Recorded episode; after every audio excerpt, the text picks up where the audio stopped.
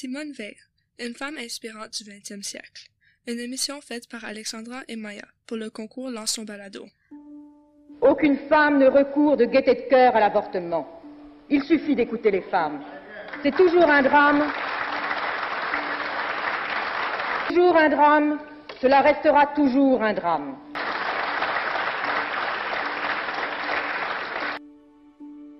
Aujourd'hui, nous avons la chance d'accueillir une héroïne très connue et très aimée. Voulez-vous vous présenter? Bien sûr, je m'appelle Simone Jacob, aussi connue sous le nom de Simone Veil. Je suis née la Benjamin de ma famille le 13 juillet 1927 à Nice. Pouvez-vous nous parler un peu de votre enfance, Simone? J'ai adoré mon enfance. Je crois même que c'était un des moments préférés de toute ma vie. Ma famille niçoise de six est juive, mais non pratiquante. Mon appartenance à la communauté juive ne m'avait jamais fait problème avant la Deuxième Guerre mondiale. Comment cette guerre mondiale vous a affecté en tant que juif? Le début de la guerre mondiale est l'événement qui va changer ma vie complètement. La France entre dans la guerre le 3 septembre 1939 et le 14 juin 1940, l'armée allemande entre dans Paris. Moi, mes frères et sœurs sommes envoyés à Toulouse chez mon oncle pour quelque temps avant de revenir à Nice. Lorsque nous sommes revenus, la France tombe sous une occupation allemande partielle et les Juifs sont obligés de se dénoncer. Malgré mon opposition, mon père suit les instructions et son travail d'architecte lui est enlevé. Mais comment allez-vous continuer à vivre en France si les Allemands vous enlèvent certains droits? C'est simple. Mes parents obtiennent des faux papiers pour moi en novembre. J'arrête d'aller à l'école pour commencer à travailler et je pars vivre avec ma professeure de lettres. Le sentiment de ne pas se sentir en sécurité dans ma ville natale à cause de ma religion était dévastateur. Les conditions dans lesquelles moi et plusieurs autres devaient vivre sont inimaginables pour vous aujourd'hui. Puisque vous avez des faux papiers, êtes-vous certaine d'échapper à la déportation? Non. D'ailleurs, je suis appréhendée par les Allemands le 30 mars 1944, alors que je sortais célébrer la fin du baccalauréat avec mes amis comme le ferait n'importe quelle adolescente. C'est impressionnant, vous avez réussi à passer votre baccalauréat alors que vous n'alliez même plus à l'école. Que s'est-il passé ensuite? Quelques heures plus tard, ma famille subit le même sort, et nous sommes tous envoyés au camp de Drancy. De là, les trois femmes, moi, ma mère et ma sœur, partent pour Auschwitz. Pendant les deux jours et demi de trajet, un autre prisonnier me conseille de dire que j'avais 18 ans pour éviter l'extermination et ça fonctionne. Mais c'est impressionnant. Comment avez-vous survécu à toutes ces violences? En juillet, une ancienne prostituée devenue capot me sauva la vie en proposant de m'envoyer à Beaubrec. Elle dit que Beaubrec est très différent d'Auschwitz. J'accepte, mais à condition que ma mère et ma sœur viennent avec moi. Le 18 janvier 1945, l'évacuation du camp de Bobrek commence avec la marche de mort vers Glewitz où les déportés sont ensuite transférés en train. Pendant 18 jours, les prisonniers ne reçoivent pas d'eau ni de nourriture, sauf des morceaux de pain jetés par les habitants des villes traversées et la neige fondue au fond de nos gamelles. J'arriva au camp de Dora, puis à celle de Bergen-Belsen, le 30 janvier où je suis affecté à la cuisine. Comment êtes-vous libéré le 15 avril, on me libère. Cependant, certaines personnes ne sont pas aussi chanceuses que moi. Mon père et mon frère sont décédés pendant la convoi numéro 73 et ma mère meurt de typhus juste avant l'arrivée des troupes britanniques. Ma famille de six est maintenant réduite à trois. Je me considère très chanceuse d'avoir survécu à ces horreurs et je suis immédiatement prête à partager mes expériences avec le monde. Simone, pouvez-vous nous parler de vos carrières? Oui, au cours de ma vie, j'ai occupé énormément de postes. J'étais d'abord avocate, puis femme politique. Je ne pensais pourtant pas suivre ce type de carrière, mais j'ai continué néanmoins. J'ai lu d'efforts pour obtenir ce que je voulais. Vous étiez très persévérante. Oui, pour ma troisième carrière, si on veut, je suis devenue la première secrétaire générale du Conseil supérieur de la magistrature. Puis j'ai été nommée première présidente du Parlement européen. À l'époque, être politicienne était très mal vu. Seuls les hommes pouvaient être de bons politiciens. En 1993, je suis devenue la première femme ministre d'État au ministère des Affaires sociales, de la Santé et de la Ville. Ensuite, je siège au Conseil constitutionnel et enfin ma neuvième carrière fut d'être élue à l'Académie française. C'est tout simplement incroyable comme vie. J'ai entendu que vous avez participé à plusieurs combats au nom des femmes. Est-ce vrai?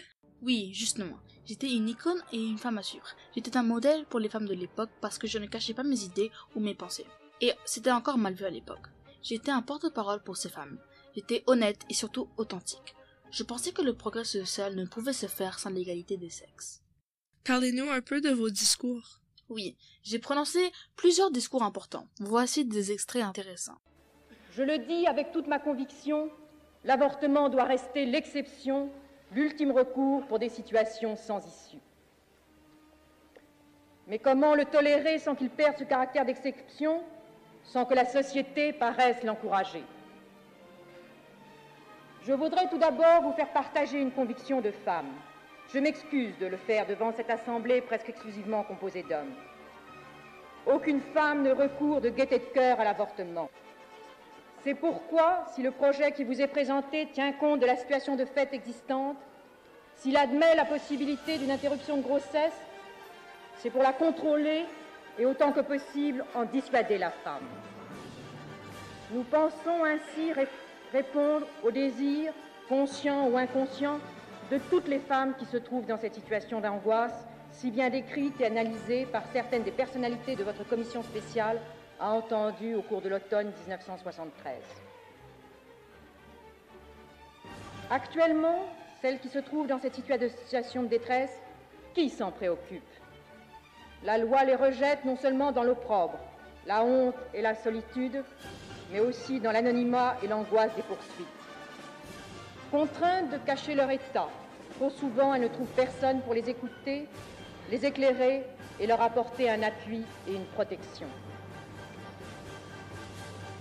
Parmi ceux qui combattent aujourd'hui une éventuelle modification de la loi répressive, combien sont-ils ceux qui se sont préoccupés d'aider ces femmes dans leur détresse? Combien sont-ils ceux qui, au-delà de ce qu'ils jugent comme une faute, ont su manifester aux jeunes mères célibataires la compréhension et l'appui moral dont elles avaient un si grand besoin? À quoi avez-vous fait face? Je devais faire face à un monde où seuls les hommes pouvaient être de bons politiciens. J'ai fait face à une réalité rigide où ces hommes pensaient qu'à l'économie et non au progrès social. J'étais visionnaire, et c'est pour toutes ces raisons que je fus si aimé par les Français et si populaire. Simone, peux-tu nous parler un peu de votre mort qui a attristé beaucoup de Français? Je suis morte le vendredi 30 juin 2017 à l'âge de 89 ans. Ma mort a eu lieu à Paris. Je suis morte de vieillesse. J'étais un symbole de la conquête du droit à l'avortement. J'étais aussi une figure de la construction européenne. Je fais partie des six femmes enterrées au Panthéon. Alexandra, peux-tu nous parler de ce qui t'a inspiré chez Simone? Je trouve son courage et sa persévérance très impressionnants. Survivre à une chose pareille, à juste 16 ans, demande énormément de résistance, et ensuite elle a continué à combattre pour ce qu'elle croyait. Ça prend un fort caractère pour accomplir tout ce qu'elle a accompli, surtout à l'époque où les hommes régnaient. Elle est définitivement un modèle à suivre. Et toi, Maya, qu'as-tu trouvé d'intéressant et inspirant chez Simone? Simone a accompli une multitude de choses dans sa carrière politique. Cela est une des raisons pour lesquelles je la trouve inspirante. Elle a parlé de son expérience dans les camps de concentration. Certaines personnes n'osaient même pas parler de ce temps traumatisant, mais Simone l'a fait. Elle ne pouvait pas laisser ce type d'événement se reproduire. Veil était aussi connue pour ses combats pour les femmes. Elle a accompli énormément de choses pour les femmes de l'époque. Elle a occupé plusieurs postes qu'à l'époque certains pensaient inaccessibles à une femme. Mais non, elle leur a prouvé qu'ils avaient tort. Simone fut élue première présidente du Parlement européen. Elle était chargée de tout ce qui touchait aux relations européennes et aux conflits en Europe. Elle symbolisait vraiment la construction européenne. Elle a lutté pour le progrès social à l'intérieur des institutions de la Ve République française. Elle a sans cesse défendu le droit à l'interruption volontaire de la grossesse. L'avortement était illégal à l'époque, mais Simone a réussi à arracher le vote permettant sa dépénalisation, puis sa légalisation.